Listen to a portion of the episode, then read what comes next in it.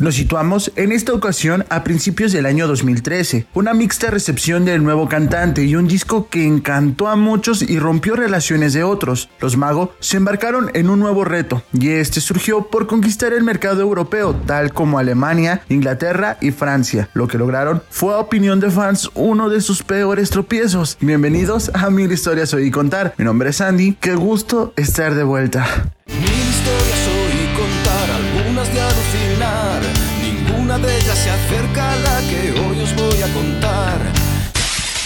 Mil historias oí contar. A pesar de la mixta recepción por parte de los fans sobre hechizos, pócimas y brujería, Mago seguía llenando las plazas en donde se presentaban, sobre todo en Latinoamérica, en la cual habían finalizado con éxito su primera y muy larga gira con Z. Durante el transcurso de esta ocurrieron algunas polémicas, desde algunas entrevistas bastante incómodas. A ver si a la señorita de atrás la interesa la rueda de prensa y se calla la boca. O te vas a tu casa hasta la cancelación de varios conciertos y muchos fans enfurecidos, claro, por ello.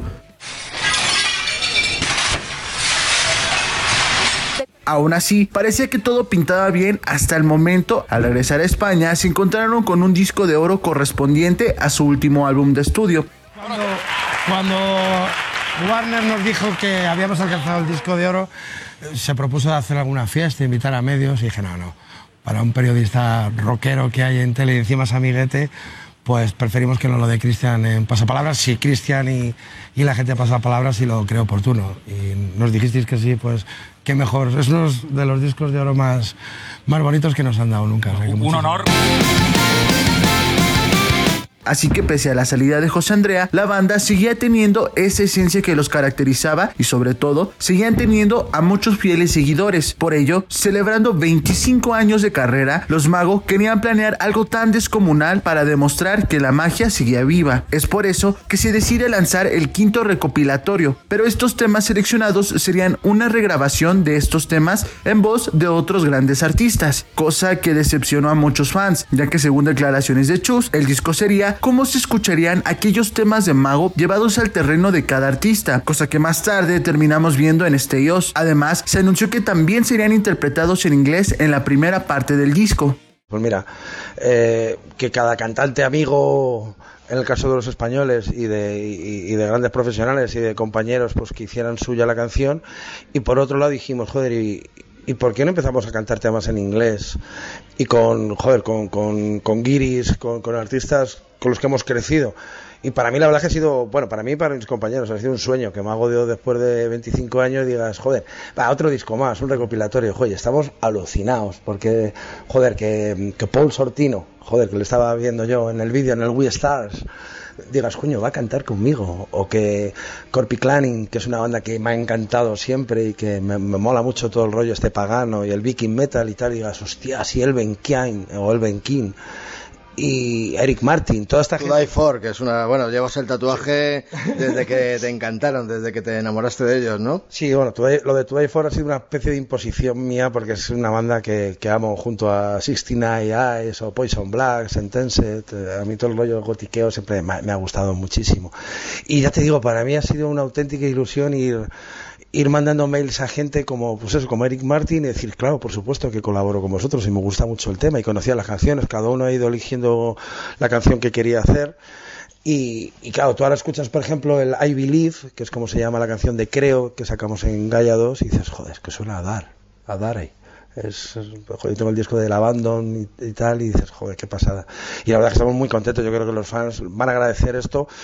Evidentemente, lo, lo que sí que les hemos pedido a cada uno es que se la llevaran a su terreno que no intentaran imitar las voces que había originalmente, tanto ni la de Z ni la de José, sino que hicieran un poco su, su versión, que se la llevaran a, su terreno.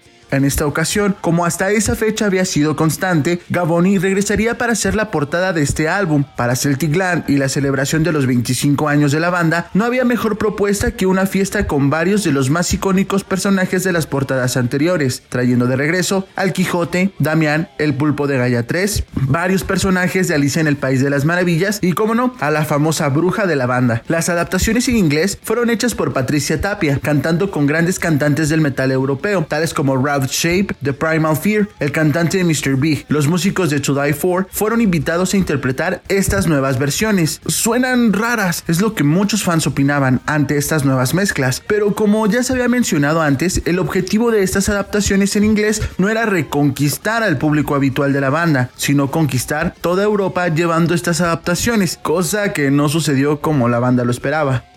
Y ahora la, la, compañía me preguntaba, pero Chus, ¿quieres que saquemos el disco en, Europa? Digo, sí, sí, o sea, el próximo paso de Mago de Oz tiene que ser asaltar Europa. Bueno, pues como un detallito, o sea, tampoco, tampoco fue un, nunca nos tomamos muy en serio lo de Europa, porque teníamos Latinoamérica, Estados Unidos, y con eso nos bastaba. Pero como todo, ahora dices, joder, nosotros todavía seguimos teniendo ganas de hacer cosas después de 25 años. Y ahora mismo tenemos retos. Y el reto es decir, joder, pues vamos a ir a Alemania, pero vamos a hacer una gira en Alemania. ¿Y por qué no lo hacemos en Suiza o en Finlandia? Y la única forma que yo creo, creo que es más inteligente es entrar en Europa de la mano de cantantes ya consagrados. Y alguno se preguntará, hostia, si a partir de ahora van a cantar en inglés. Pues es probable que cada disco hagamos dos, dos versiones, si esto sale bien. ¿Dónde están tus ganas de luchar? En el lado número 2 tenemos temas regrabados por cantantes del metal español y unas cuantas grabadas con la voz de Z. Víctor García, Pacho Brea, Tete Novoa y Leo Jiménez fueron invitados a cantar estos temas. Por su lado, encontrábamos a Z cantando temas como el cover de Acércate y Bésame.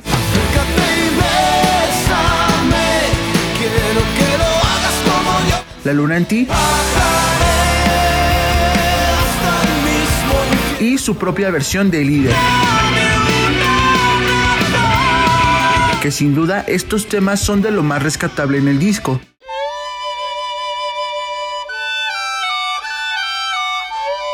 Para la promoción de este último, se hizo un concurso para adivinar en qué parte del disco estaba la clásica felación oculta en las portadas de Mago de Oz. Los afortunados tuvieron oportunidad de escuchar el disco por adelantado. También se lanzaron como sencillos Pagan Party y Fiesta Pagana 2.0 la cual incluía un montón de músicos españoles que prestaron su voz y sus instrumentos para regrabar esta mítica canción de los Mago. Esta versión está muy apegada a la que se hizo en Madrid Las Ventas. En lo que respecta al solo, asimismo también Chus mencionó que se invitó a José Andrea para cantar fragmentos de Fiesta Pagana 2.0, pero este debido a su operación no pudo asistir. Palabras de Chus, fue una leña, porque él también es parte importante de la historia de Mago de Oz. Bueno, mira, nosotros cuando decidimos hacer fiesta pagana, invitar a Tete, a Víctor de Warcry, a Leo, a Tony, ex Sangre Azul, a Rulo, evidentemente también dijimos, joder, José, con todo lo que haya pasado, José es la voz de Mago de Oz, era la voz de Mago de Oz, y, y debería de estar ahí. Y sí que le íbamos a llamar, lo que pasa es que como es bien sabido, José está en el hospital o acaba de salir del hospital de una enfermedad muy grave de una operación muy grave y, y, la verdad es que no lo hemos podido utilizar por eso. Pero sí, sí, sí, sí, sí teníamos pensado llamarlo. A lo mejor no le apetecía y decía que no, pero nosotros creíamos que debería estar José haciendo una línea de voz como todo el mundo.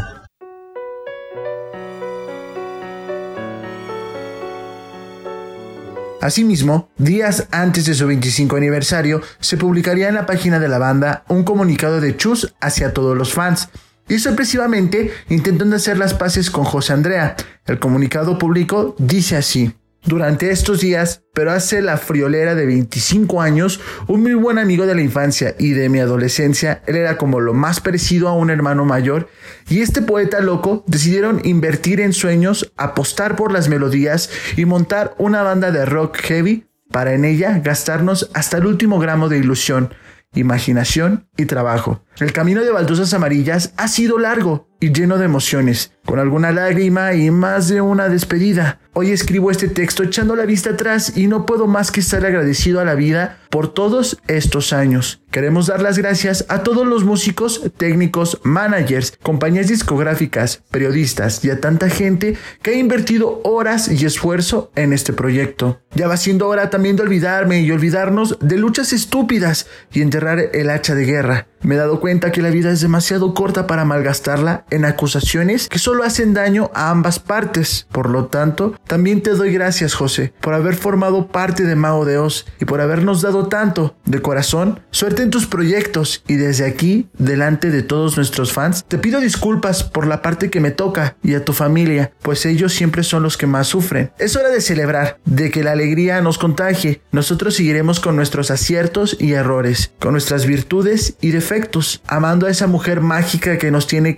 el corazón y nos acaricia el alma, la música. Gracias a todos nuestros fans en todo el mundo por apoyarnos y por creer que existe una forma diferente de entender la música y la vida. Mao Deus, sin vosotros seríamos silencio. We must be over the rainbow. Choose el príncipe de la dulce pena. De esta forma, también iba a ser lanzado Celtic Land of Oz, el cual era el mismo recopilatorio pero sin incluir los temas en castellano, cosa que no terminó pasando y simplemente se estrenó en formato digital, además de agendar las clásicas firmas de autógrafos en este último lanzamiento, las cuales fueron un éxito total. Se hizo una mini gira para este disco, que pasaría por toda Europa, incluyendo países como obviamente España, Italia, Francia, en donde los magos cantarían los temas en inglés, pero debido a la mala recepción de estas nuevas adaptaciones en inglés, la banda decidió seguir tocando sus clásicas en castellano, y para sorpresa de muchos, los magos pisaron en esta ocasión como cabeza de un importante festival, el Aria Fest, y la sorpresa más grande fue ver al público ruso cantando y bailando fiesta pagana.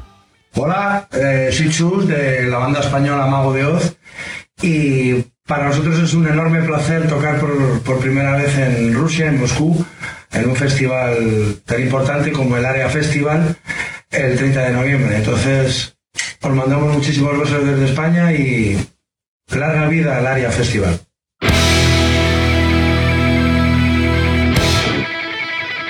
Además, en esta gira también se revivió al ya perdido Mago de Oz Fest. ¿Quién era el Mago de Oz Fest?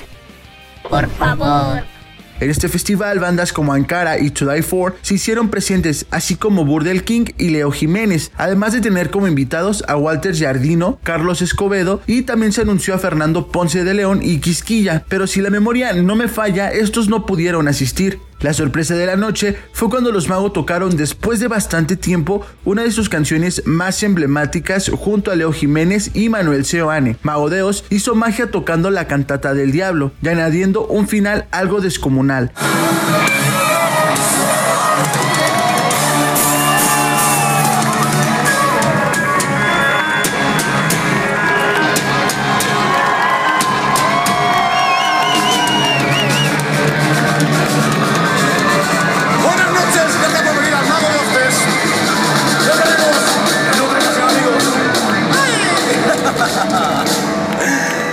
Vamos, que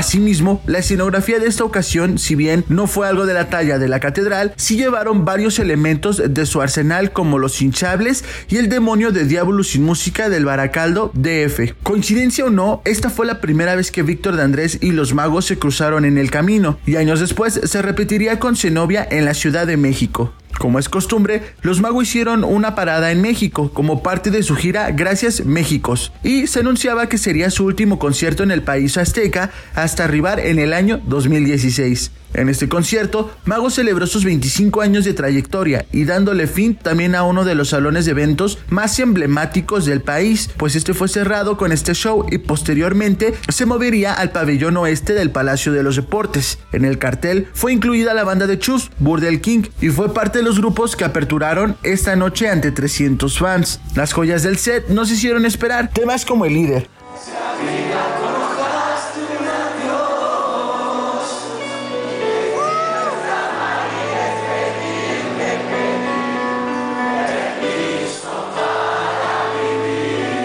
Adiós Dulcinea, Rancheira y La rica cantata del diablo fueron parte de un repaso por los 25 años de celebración.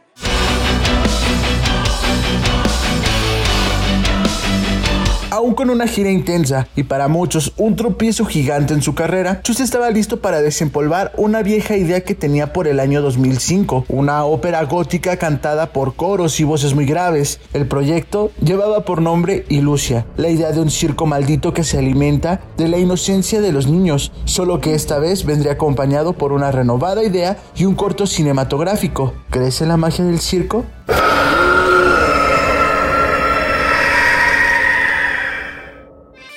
Esto fue Mil historias oí contar.